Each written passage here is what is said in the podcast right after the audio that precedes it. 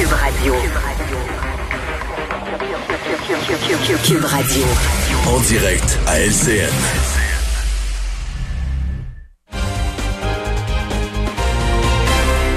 C'est le moment de retrouver Richard à Cube Radio. Bonjour Richard. Bonjour Cindy.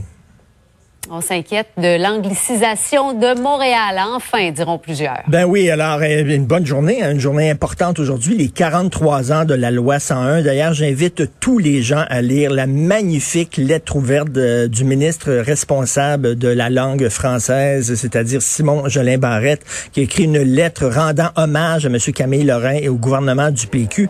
Euh, on découvre un nouveau euh, Simon Jolin Barrette. Hein, il, y a un, il y a un côté froid, glacial, un peu robot, Simon Jolin Barrette. Pas beaucoup d'émotions, mais ça, c'est une lettre vraiment qui m'a presque mis les larmes aux yeux.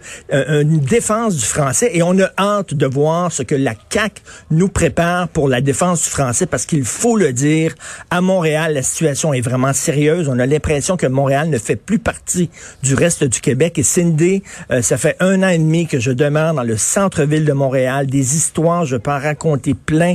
Je passe mon temps à m'engueuler avec des vendeurs, avec des commis avec des gérants de commerce et de restaurants parce qu'on refuse de me servir dans ma langue chez moi.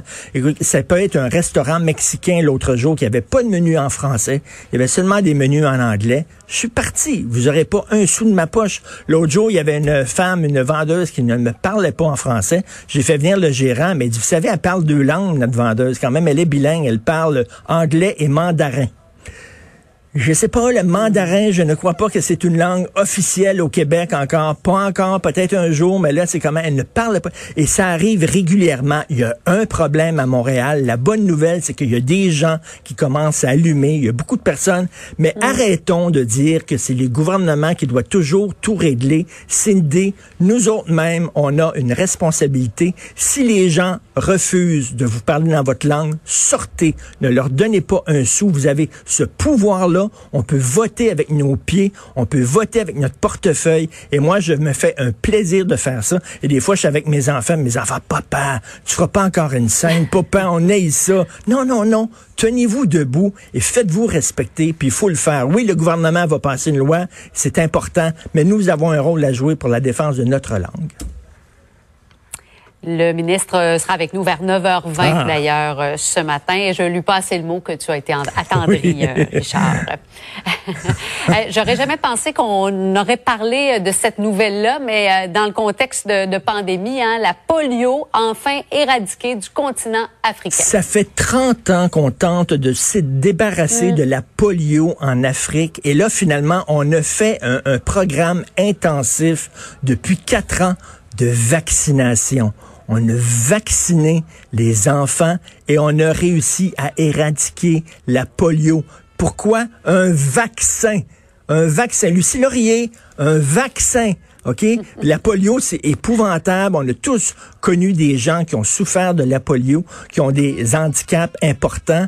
Et euh, c'était un gros problème en Afrique. Et c'est grâce à la science. Et là, de voir qu'il y a des gens qui sont contre les vaccins, mais là, en Afrique, ils sont contents d'avoir été vaccinés. Et j'entendais l'autre jour dans une manifestation contre les vaccins par une gang de bozos, et il y a un homme, il dit, moi, j'ai jamais été vacciné, puis j'ai jamais rien attrapé.